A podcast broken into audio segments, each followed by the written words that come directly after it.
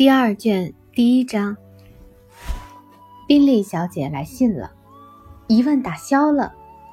信中头一句便说，他们已决定在伦敦过冬，结尾是替哥哥表示歉意，说他临走前没来得及向赫特福特的朋友们辞行，深感遗憾。希望破灭了，彻底破灭了。简继续读信时。发觉除了写信人的假装多情之外，就找不到什么可以自慰的地方。满篇都是赞美达西小姐的话，又把她的千娇百媚细表了一番。凯尔琳欣喜地说：“他们之间一天天越来越亲热，而且大胆地预言，他上封信里披露的心愿一定会实现。”他还洋洋得意地说：“他哥哥眼下住在达西先生家里。”并且欢天喜地地提到，达西先生打算添置新家具。简立即把这些内容告诉了伊丽莎白。伊丽莎白听了，气得一声不响。她一方面为姐姐担心，一方面又憎恨那帮人。凯尔琳说他哥哥喜欢达西小姐，她怎么也不相信。她还像以往一样。认为宾利先生真心喜爱剑，尽管他一向很喜欢宾利先生，现在见他性情这么随顺，这么缺乏主见，居然一味屈从那些诡计多端的亲友，不惜牺牲自己的幸福，听凭他们随意摆布。一想到这些，他就不免有些气愤，甚至看不起他。如果牺牲的仅仅是他个人的幸福，那他当然可以爱怎么胡闹就怎么胡闹，但是这里面毕竟牵扯到他姐姐的幸福，这一点他想必自己也知道。总之，这个问题他尽可以考虑来考虑去，可就是语机无事。他想不到别的事情上。然而，宾利先生究竟是真变了心，还是让亲友逼得无可奈何？他究竟是看出了剑的一片真心，还是根本没有察觉？虽然这里面的是非曲直关系到他对他的看法，但无论情况如何，姐姐的处境却是一个样，反正同样伤心。过了一两天，剑方才鼓起勇气向伊丽莎白诉说了自己的心思。当时，贝内的太太又气鼓鼓地数落起了内瑟菲尔德和他的主人，而且数落的时间比以往都长。最后终于走开了，剩下简和伊丽莎白姐妹俩。剑这才禁不住说道：“唉，但愿妈妈能克制一下，她不会知道，她这么不停地念叨他，给我带来了多少痛苦。不过……”我不怨天尤人，这种情况是不会长久的，我们会忘掉他的，一切都和以前一样。伊丽莎白带着怀疑而关切的神情望着姐姐，嘴里却一声不响。你不相信我的话？剑微微红着脸嚷道：“那你就真没有道理了。他可以作为一个最可爱的朋友。”留在我的记忆里，但不过如此而已。我既没有什么可奢望的，也没有什么可忧虑的，更没有什么要责怪他的地方。感谢上帝，我没有那种痛苦，因此稍过一阵儿，我一定会好起来的。他随即又用更激昂的嗓门说道。我眼下可以聊以自慰的是，这只怪我不该想入非非。好在并没有损害别人，只损害了我自己。亲爱的剑，伊丽莎白大声嚷道：“你太善良了，你这么和蔼，这么无私，真像天使一般。我真不知道对你说什么好。我觉得，仿佛我以前对你看的不够高，爱的不够深。”卑内的小姐竭力否认自己有什么非凡的地方，反倒称赞妹妹的深情厚谊。得了，伊丽莎白说：“这样说是不公正的。你总以为天下个个都是好人，我只要说了谁的坏话，你就会觉得难受。我只想把你看作完美无瑕，而你却来反驳我。你别担心我会走极端，别担心我会侵犯你的权利，不让你把世人都看成好人。你用不着担心。至于我吗？我真正喜爱的人没有几个，器重的人就更少了。我世面见得越多。就越对人事感觉不满。我一天比一天坚信，人性都是反复无常的，表面上的长处或见识是靠不住的。我最近碰到了两件事，有一件我不愿意说出来，另一件就是 Charlotte 的亲事，简直是莫名其妙，任你怎么看都是莫名其妙。亲爱的丽奇，你可不能抱有这种情绪。那会毁了你的幸福。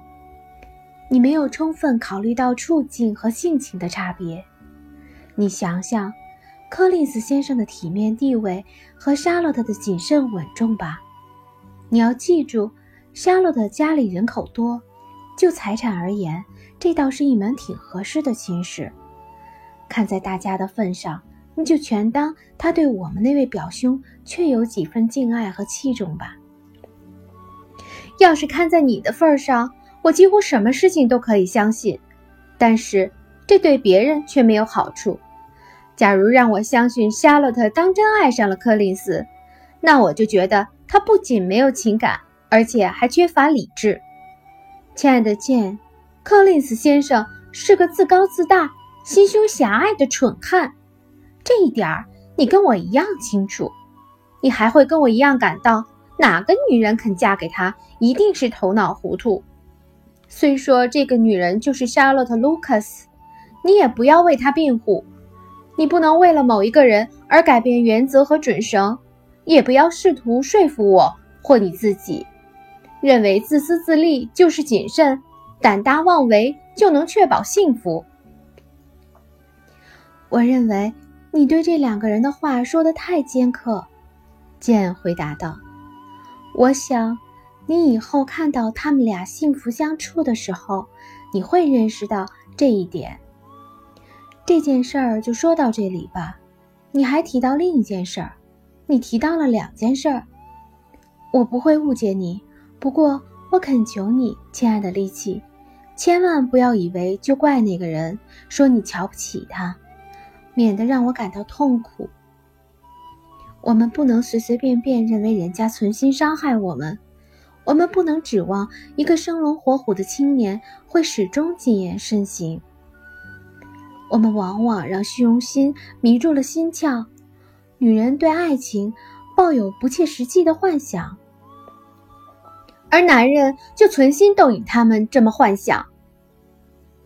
如果真是存心逗引，那就是他们的不是了。不过。我看天下不会像有些人想象的那样，到处都是计谋。我绝不是说宾利先生的行为是有计谋的，伊丽莎白说。但是，即使不是存心坑人，或者说不是存心叫别人伤心，也仍然会做错事，会招致不幸。凡是粗心大意、无视别人的情谊、优柔寡断，都会一样坏事儿。你把这件事儿也归咎于这类原因吗？是的，归咎于最后一种。不过，你要是让我讲下去，说出我对你所器重的那个人的看法，那也准会叫你不高兴的。你还是趁早别让我往下说吧。这么说，你执意认为他的姐妹操纵了他了？是的，而且是跟他那位朋友合谋的。我不相信，他们为什么要操纵他？他们只会希望他幸福。要是他喜爱我，别的女人也不可能给他带来幸福。你头一个想法错了。他们除了希望他幸福以外，还有许多别的打算。他们会希望他更加有钱有势，希望他娶一个出身高贵、亲朋显赫的阔女人。毫无疑问，他们希望他选择达西小姐。简说：“不过，他们的用心可能比你想象的要好。他们认识达西小姐比认识我要早得多，难怪他们更喜欢她。但是，不管他们自己的愿望如何，他们总不至于违抗他们兄弟的意愿吧？除非事情太不对心思，否则。”哪个做姐妹的会贸然行事？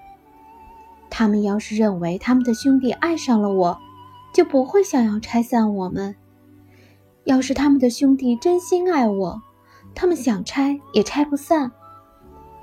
你认为宾利先生对我有情意，这就使那帮人的行为显得既荒谬又不道德，也使我感到万分伤心。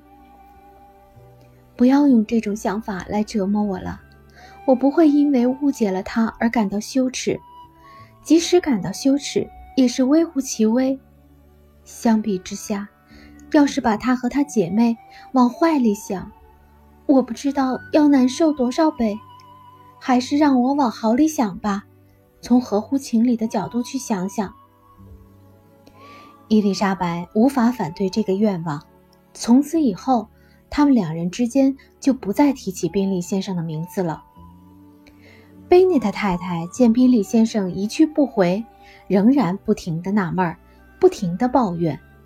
尽管伊丽莎白天天要给他明明白白地解释一番，却似乎很难让他减少些烦恼。女儿试图拿一些她自己也不相信的话来开导母亲，说什么宾利先生相见献殷勤，那只不过是人们常见的逢场作戏而已。一旦见不到面，也就情淡意消了。贝内的太太虽然当时也承认这话不假，但每天都要旧事重提。他最可以聊以自慰的是，宾利先生想必来年夏天还会再来。贝内特先生对这件事儿抱着截然不同的态度。李奇，有一天他说：“我发觉你姐姐失恋了。”我倒要祝贺她。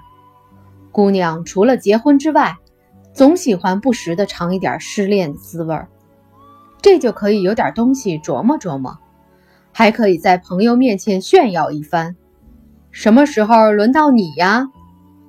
你是不愿甘愿长久落在剑后面的。你的机会来了，梅利顿的军官多的是，足以让这一代的年轻姑娘个个失意。让威克姆做你的意中人吧，他是个可爱的小伙子，可以体面的遗弃你。谢谢你，爸爸。一个差一些的男人也能使我满意了。我们不能指望个个都交上剑那样的好运。不错，贝内特先生说。不过，令人欣慰的是，不管你交上了什么运气。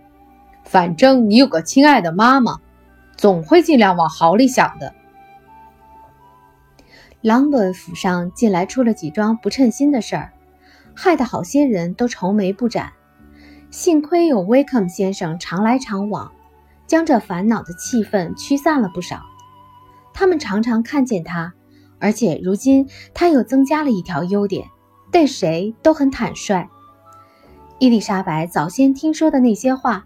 诸如达西先生亏待了他，叫他吃尽了苦头，现在通通得到了众人的公认，成为人们公开谈论的话题。大家想起来感到得意的是，他们早在没有听说这件事之前就已经十分讨厌达西先生了。只有贝内特小姐觉得这件事儿可能有些情有可原的情况，还不曾为赫特福德的人们所知晓。见性情温柔、稳重而坦诚，总是恳求大家考虑问题要留有余地，极力主张事情可能给搞错了。可惜，别人还是指责达西先生是个最可恶的人。